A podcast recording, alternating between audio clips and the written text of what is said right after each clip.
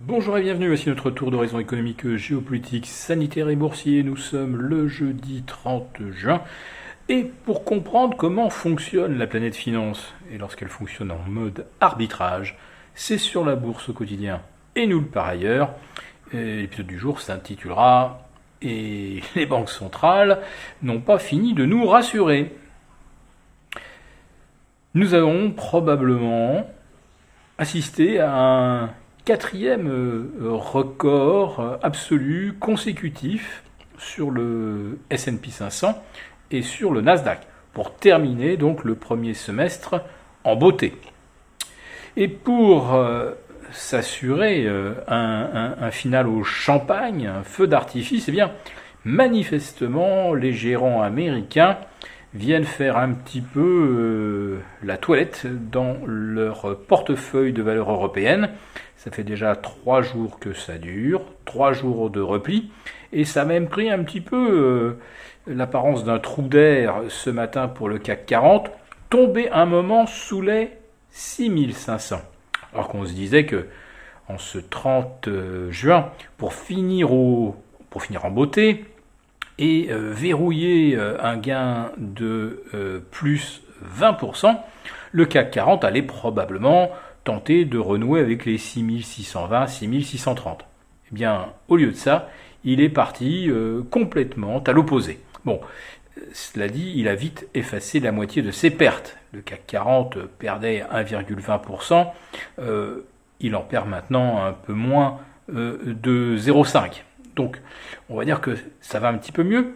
Néanmoins, ça nous renseigne vraiment et ça démontre euh, cette, euh, cette, théorie euh, que nous avons déjà de, nombreuses fois mise en évidence, que lorsqu'il n'y a pas de vrai market mover, eh bien, la stratégie la plus simple consiste à venir vendre en Europe pour acheter des valeurs américaines.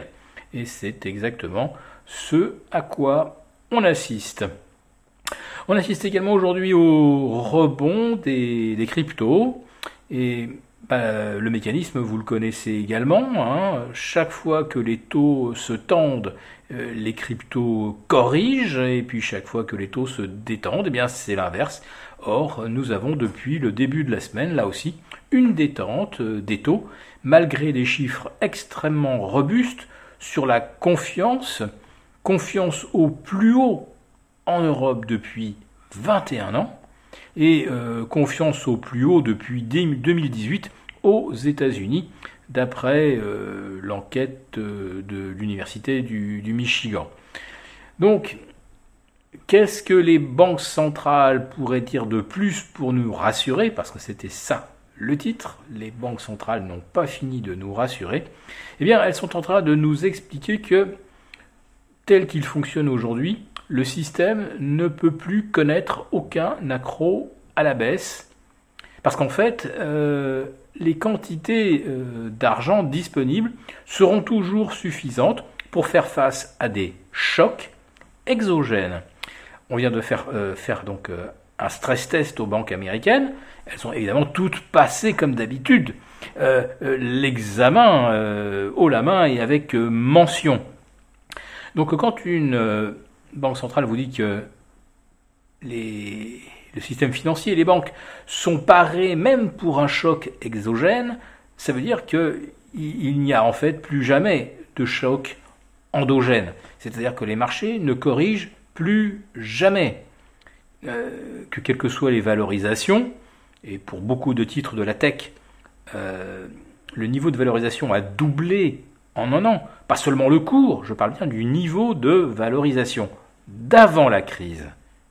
C'est-à-dire que vous prenez les GAFAM du mois de février 2020, euh, avant qu'elles plongent, vous regardez aujourd'hui combien elles se payent, presque le double.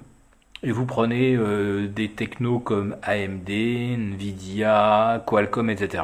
Là aussi, nous avons euh, des multiples de capitalisation qui ont doublé. Eh bien, les banques centrales nous expliquent que là, il n'y aura plus d'ajustement, plus de correction euh, qu'il y aura toujours en fait un acheteur si jamais le, marché devait euh, connaître un épisode de, doute, même, euh, même passager.